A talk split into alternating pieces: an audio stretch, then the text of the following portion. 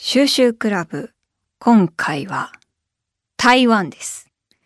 対日系カルチャーのキーパーソン生活芸人田中さんを本日はお迎えします。簡単にプロフィールをご紹介しますと2011年から日本と台湾を行き来しながら日本と台湾をつなぐ企画やプロデュース執筆を行う田中さん、えー、以前ですね台湾映画のトークイベントに一緒に出させていただいたことがあるんですけどそれがいつだったかな？2019年ぐらいでしたかね。なのでゆっくりお話しするのは初めてなのですごく楽しみです。生活芸人っていう肩書きもめちゃめちゃ気になりますよね。そこもお伺いしたいと思います。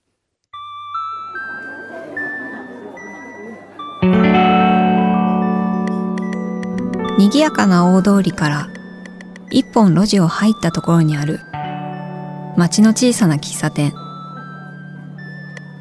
テーブルを通り抜けた先には小さな扉。ここが好き収集クラブの入り口。美味しいお菓子を食べながらあの人やこの人の好きを収集する秘密のクラブ。会員番号00番は私おみゆこと小谷美優。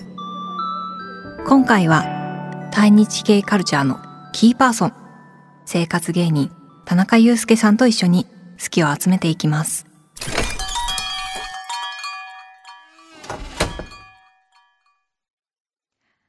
えー、改めまして生活芸人田中祐介さんお迎えしました。お久しぶりです。お久しぶりです4年ぶりぐらいですか？ですね。コロナ前2019年。そうだ。ね。コロナ前でしたね。はい。トークショーさせていただきまして。ご無沙汰しております。ねあの時はちょっと映画のねお話だったりとかして、うんうん、そうでしたね、ね、全然ゆっくりはお話できなかったので、うんうん、今日僕もすごい楽しみに聞きたいこといっぱいあります。いやこちらこそです。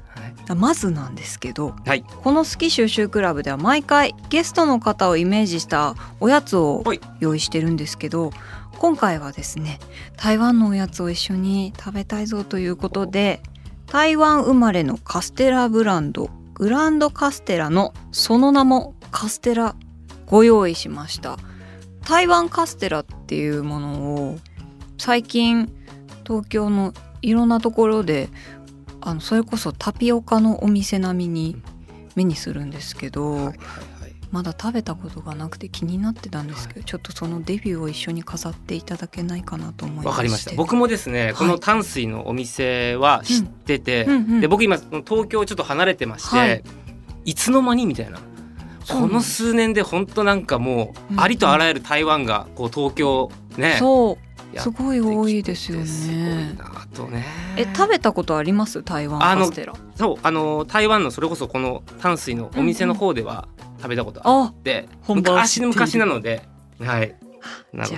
ぜひ。食べましょう。食べましょう。いやもうずっとすごいいい匂いがね。そうなんですよ。ここの甘い匂いがすごくて。すごい。台湾の淡水地区で生まれたグランドカステラはこの世にふわふわプルプルの巨大カステラを生み出した元祖名店ということで。す。なるほど。へえ、しかも温めてくれたんだって。ありがとうございます。本当だ。ふわふわ。もう食べちゃった。うん。じゃあ私もいただきます。はい、うん。本当にふわふわ。なんかきめが細かいですね。ですね。なんか日本のカステラとはまた違うね。うんうん優しいいやねでもね台湾の人からすると、うん、あの日本のあの長崎カステラ、うんはいはい、めちゃ人気なんですよ、えー、だからお互いねお互いないものねだりというかねえなんか本当にあの日本のそのカステラと比べると味も全然卵感が強いですね、うん、なんかシフォンケーキ、うん、シフォンケーキっぽい。うん、うん、美味しい。いいですね。ありがとうございます。デビューを飾っていただいて。えー、田中さんといえば対日系カルチャーのキーパーソンということなん自分で言うのもね恥ずかしいですけど、ね、いやいやでも本当にそうだと思います。あの出会いは何だったんですか？なんかまあもともとすごい台湾が好きっていうよりかは、うん、なんかアジアになんとなく昔から好きで、うんうん、それこそ高校生とか。で大学まあ上京して、うんうん、でまあ自分でお金貯めて、うん、なんか中国行ったりなんかタイとか行ったりでその中で、まあ、台湾もまあ行くことになったんですけど、うんうんうん、だから別にそのなんか台湾がとかじゃなくてアジアの一つの旅先としてまず行ってみたと。うんうんうん、でその時にすごいなんかそれこそ比べてみると例えばタイとかはもう日本にはないアジア。もう完全非日常っていうか。確かに全然違うかも。ね。あの空気感とかもそうだし、うん、文字とかもそうなんですけど、うん、でも台湾に行った時はなんか半分アジア半分日本のなんかすごく自分の暮らしのなんか延長線上の、になんか来た感じというか。あちょっとわかるか、うん、完全なる旅先じゃない感じ、でなんかすごい台湾にもうまあ、それこそ一目惚れしちゃったのかな。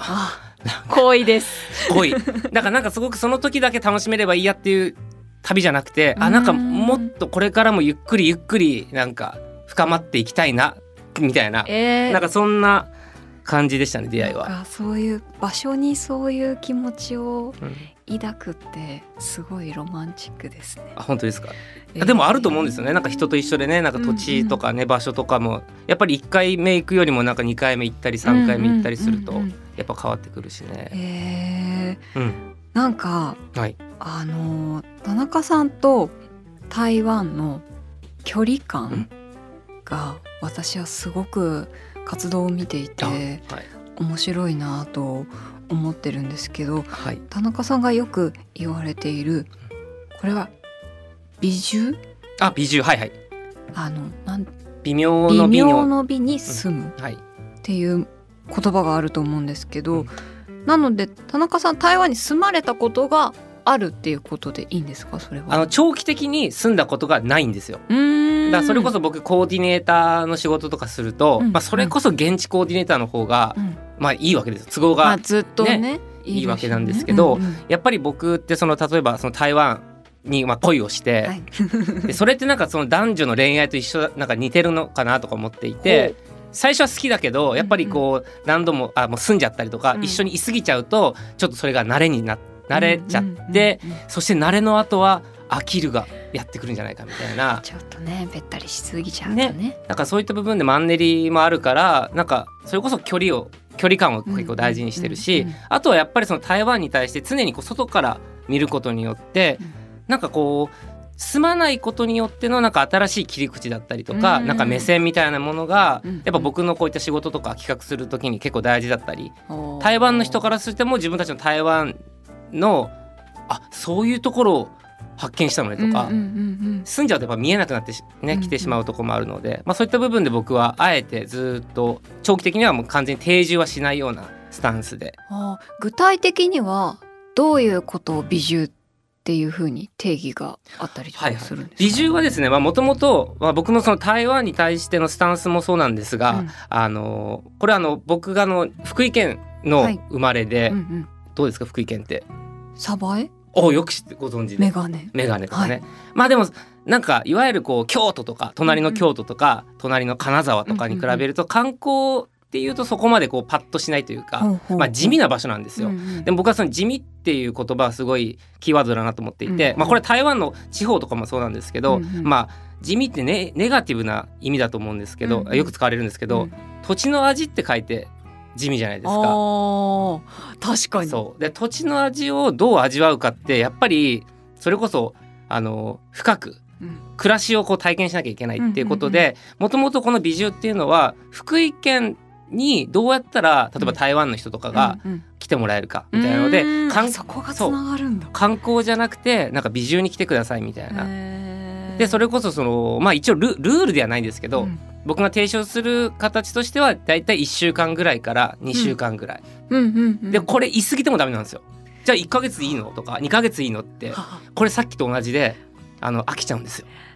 まあ、ちょっと会うと楽しいからどんどんねずっと一緒にいたくなりますからね。ねなんじゃないですか。でちょうど2週間っていうのはちょうどいい感じに仲良くなってきてお別れがやってくるんですよ。あでその時に「あまた来年行くね」とか、うんうん、また行くね」っていう、うん、僕はそれいちご三栄って言ってるんですけど、うん、人もなんか土地もあ場所もなんか一回来てもらったりとか一回行くだけじゃなくてやっぱり人もそうなんですけど、はい、3回ぐらい会わないと本当の関係じゃなくないみたいな。確かに。だんだん分かってくる。な、慣れてくるっていうことですよね。うん、そうですね。なんかそういうのがすごい今、まあ、SNS とかねいっぱいこういろいろあると、うん、なんとなくその行った気になったりとか、うん、なんか出会った気になっちゃうけど、うんうん、実はそれって別にただ接触しただけで、うん、本当の関係になってないっていう。確かにあのぶつかったわけじゃないですからね、うんうん、直接的に交わったわけではないから。はあ、うん、なるほど。そうなんかそういったものを僕はその台湾に対してもそうですし今自分の故郷の福井とかにもなんかそういう台湾の人たちがどうやったらなんかあの福井のうまみというか、うん、なんかいい関係にあのなってくれるかなってみたいなものをこう考えながら、はい、この美獣っていうのも考えてますね。うん、あのーこの美獣からまあつながるかもしれないんですけど、はい、生活芸人っていうふうに名乗られてるじゃないですか、はい、生活芸人と美獣はどっちが先にできた言葉なのかなって思ったなるほど、はい。生活芸人って、うん、あのそれこそえお笑い芸人じゃない？ないの？みたいな。確かにちょっとそういうなんかそこせ面白い生活をしてる人？みたいな。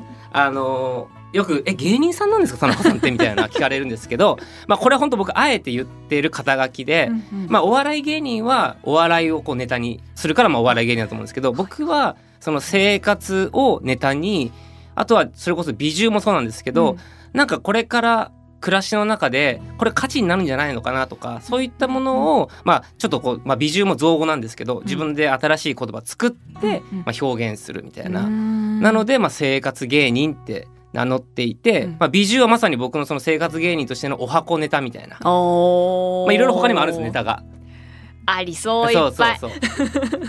まあそんな感じでお箱のネタとしては美獣があるって感じ。へえあなるほどあすごい今すっきりした。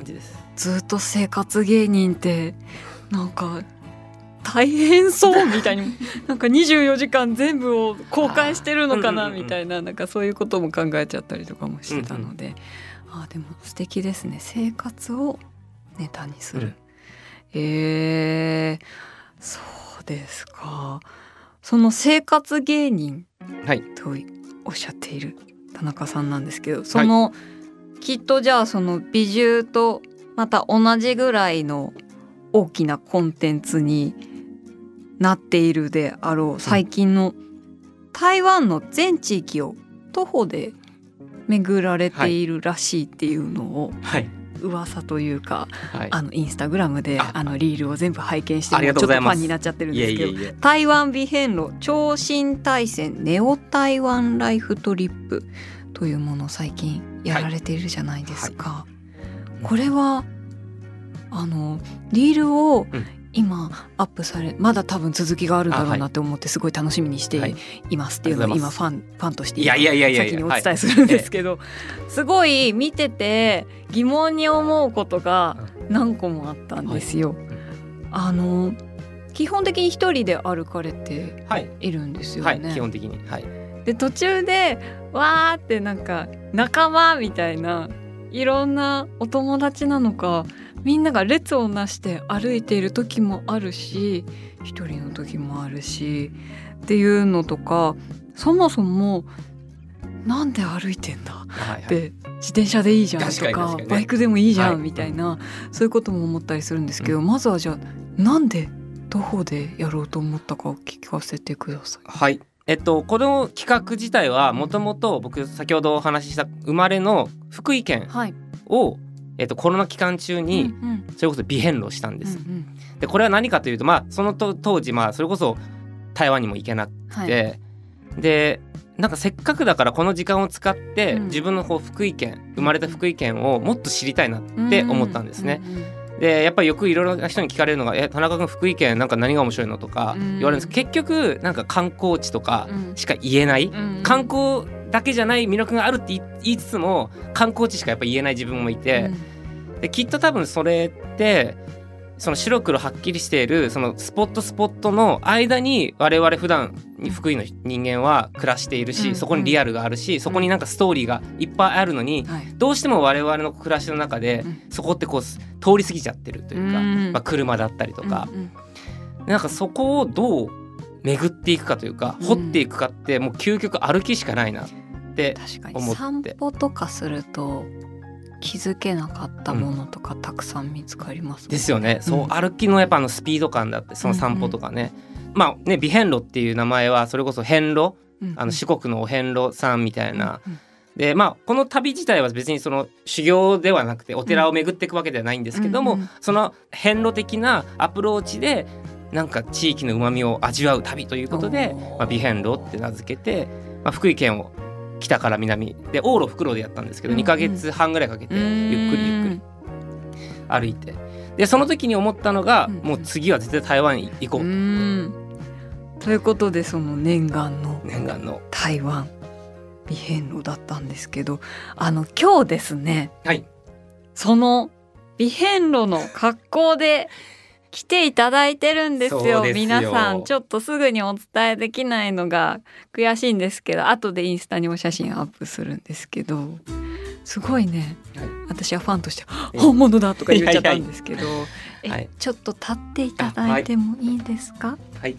えー、かわいい。そのこれはハッピって言っていいの？羽織ですかね。そうですね。そのこのハッピー自体は、うんうん。あの福井県の、うん。あの織物織物がやっぱり福井有名で、うんうんうんまあ、そこの会社さんとうん。コラボして作った、えー、そのロゴの文字は B ですか？あ美です美です。はい。で福井の時はあの赤色なんですよ。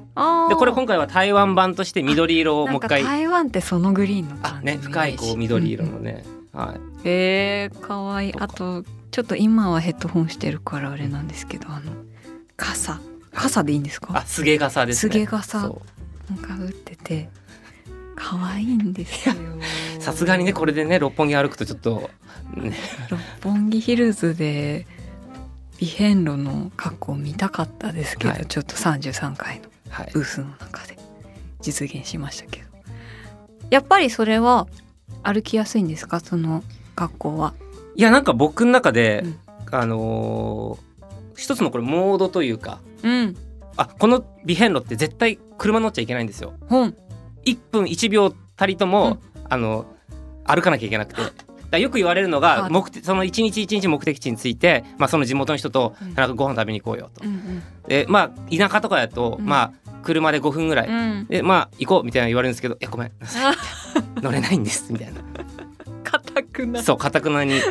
でそれは何かというとあの、まあ、これは僕の気持ちの問題なんですけど、普段の田中と美遍路してる田中はうん。魂が違うんですよ。ほ同じ体使ってるんですけうど、なるほど、はい、なのでなのでこの服着るとなんかこうスッとこう美ビビヘンリヘンラーとしてのビヘンラー。がビヘンラーの田中になるっていう、まはあ。あ、そういったはい。なかなか。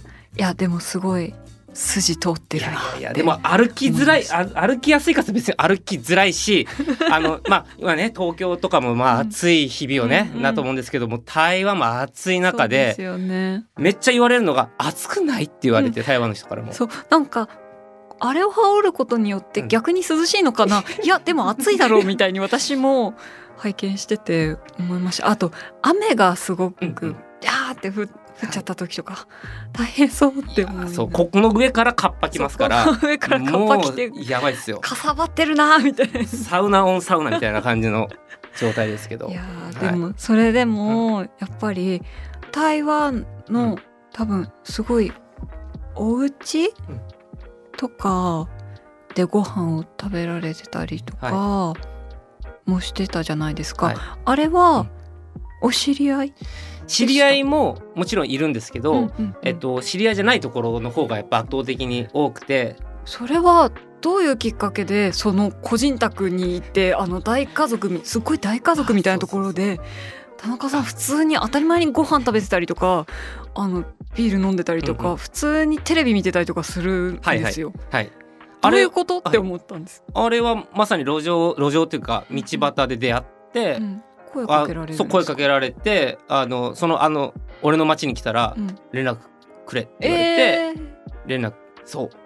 だ結構僕その、まあ、福井の時もいろんな人に声かけてもらったりとかし、うんうん。ねまあ、そういった道でのこう出会いみたいなのが結構あったんですけど、うんうん。台湾はよりなんかその頻度が多いというか、なんか台湾の人やっぱしんやっぱ親切というか。そういう人柄、うん。国民性とかなんですかね。そうですね。まあそういった国民性もあるしあとその台湾一周っていうのは、うん。あの環状線の間に、うん。えっと島って書いて、うん。ファンダオって言うんですけど、うんファンダオ自体は台湾のまあ台湾で九州ぐらいのサイズなんですけど、うん。うそれこそあの鉄道でファンダオをする人もいれば、あのバイクでとか、えー自転車でとか。自転車最近本当に流行っていて。そう自転車で例えば1週間とか。で行けちゃうんですよ。えー、なので割とそういう文化がもうなんだろう馴染んあのあるのでだからやっぱりそういった人たちに何かこうお水渡したりとか、えー。声かけてくれたりとかっていうのはどもともとある。そうなんだ。そう。でプラスしてこのなんか変なハッピー 謎の、まあ、声かけざるを得ないですよね。えっていうなんかもう超ピンチだとかなんか思ってたんと違ったとかもうやめたいみたいなこととかそういうハプニングみたいなのありました？ありましたね。あのーまずは台湾、まあ、福井の時よりも、うんまあもうスケールが違うじゃないですか。うんうんまあ、九州くらいのサイズと言いつつもスケールが大きい。でうん。プラス僕そのさっきのファンダオっていうもので言うと普通は一周こうするだけなんですよ。うんうん。でも僕のこのビヘンロっていうのははい。半年かけて歩くんですね。ほうほう。で今もこれ旅の途中であ。そう3回に分けていてで僕はその南の高尾っていうところから、はい。今、えっと北東部のうん。ギランっていう町、台北のちょっと右側らへんにあるんですけど、うんうんうん。そこまでこう歩いていったんですけど、はい。そこも一直線でビューって行けばまあもうそれこそ数週間とかで行けちゃうんですけど、うんうん。僕はそこ2ヶ月ぐらいかけてで歩くんですね。で普通だったらこう海行く人と山行く人どっちかルートがあって、ううんうん。なんですけど僕全部行くっていうジグザグみたいなジグザグなのでジグザグってことはつまり間に山があるんですよ。峠とかが。あまあ本当あにその格好で？この格好。プラスまあカバン担いでるんですけど、うん。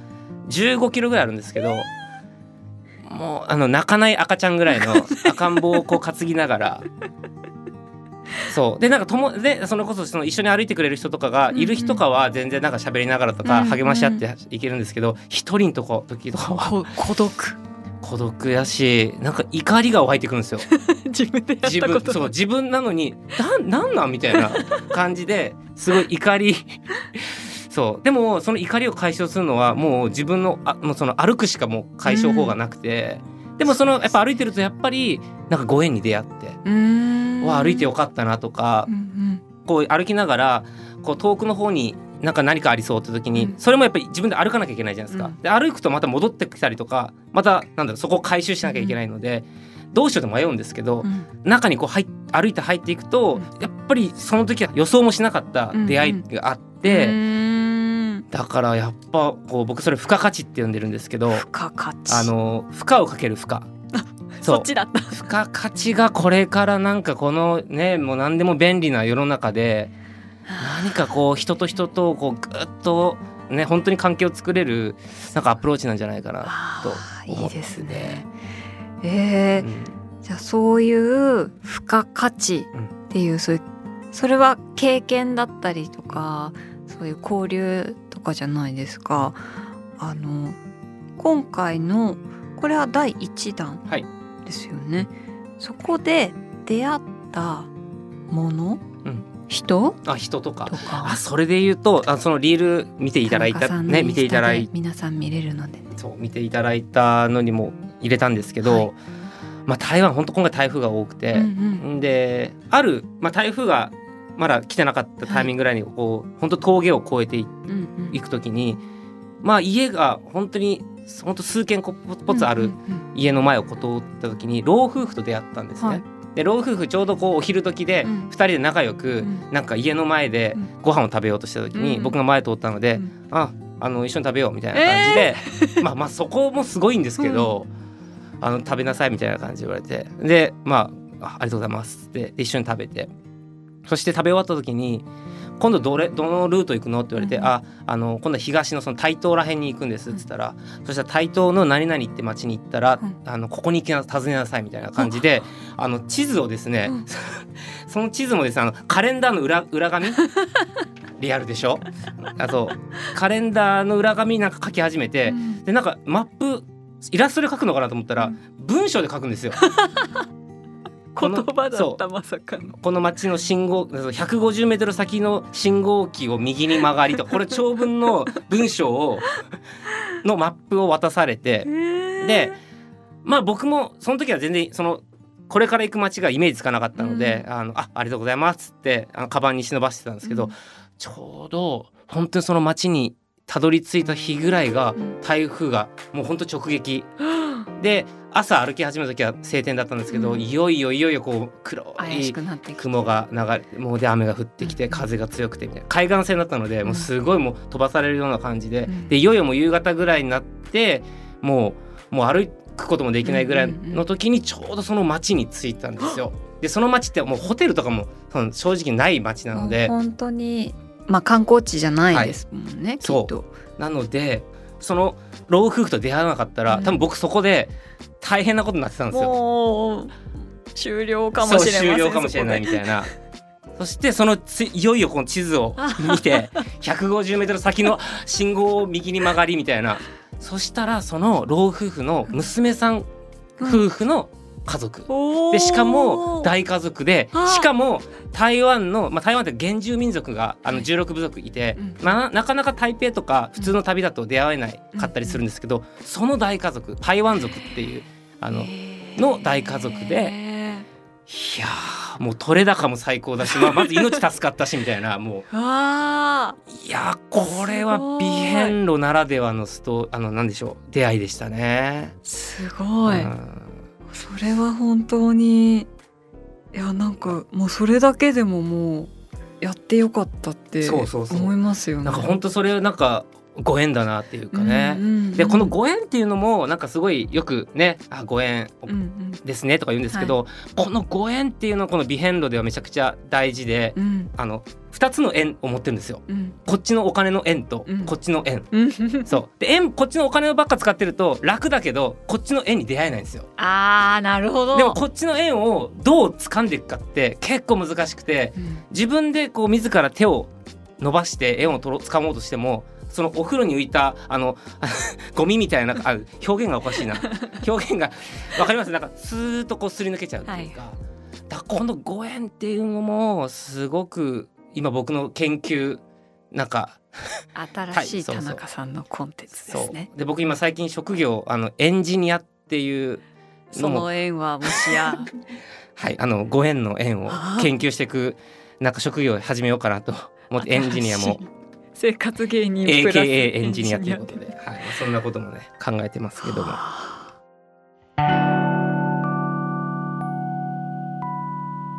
おみゆの好き収集クラブ。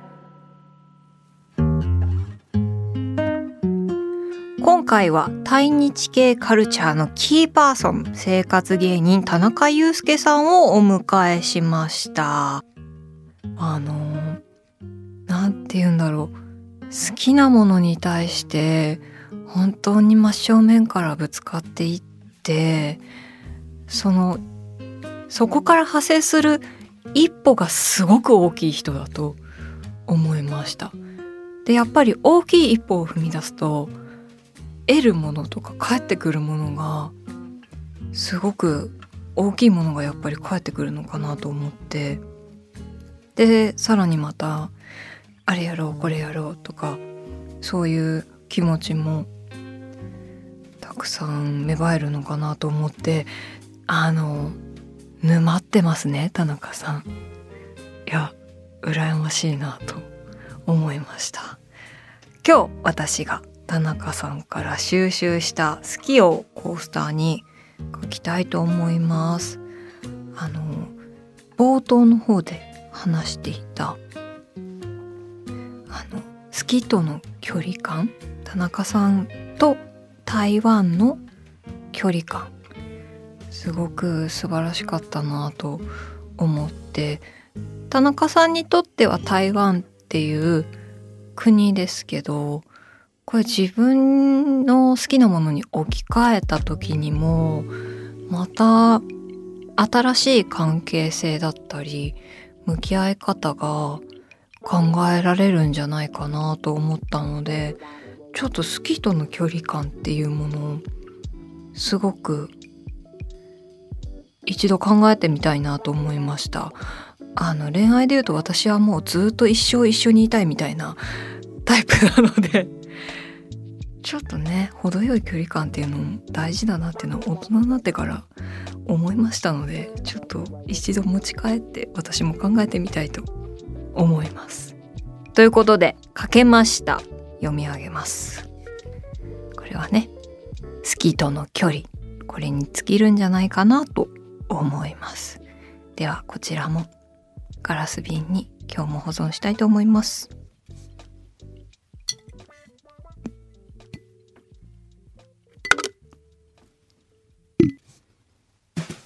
おみゆの好き収集クラブでは今お聞きの会員の皆さんからもお便りをお待ちしています。テーマは一番最初の好き通称ファースト好き。そして今あなたが収集していることものです。あの最近またあの海の生き物 T シャツ私集めてるって以前お話ししたんですけど派生しまして次エビ。エビだけ。っていうのもこの間台湾のおしゃれなブランドを新しく知りまして8ビットっていうニットブランドなんですけどそこのねそうそれこそ台湾なんですよ。そこのエビのニットをゲットしたんですよ。でなんか私エビ好きじゃないっていう風に気づきましてちょっともう一個エビ集まったら立派なエビエビ服収集家になれるんじゃないかなと今修行を積んでおります、えー、お便りは番組ウェブサイトのメッセージフォームからお便りを紹介させていただいた方には好き収集クラブ特製コースターをプレゼントしますのでご住所お名前もお忘れなく。さらにハッシュタグおみゆの好き収集クラブでも感想をお待ちしています。インスタグラムではですね田中さんとお話ししている様子とあとあのビヘンロの田中さんの素敵な格好もお写真撮っておりますのでぜひ皆さんに見ていただきたいなと思います。次回も生活芸人の田中祐介さんをお迎えして台湾そして田中さんご自身についても伺います。それではまた好き収集クラブでお会いしましょう。小谷美優でした。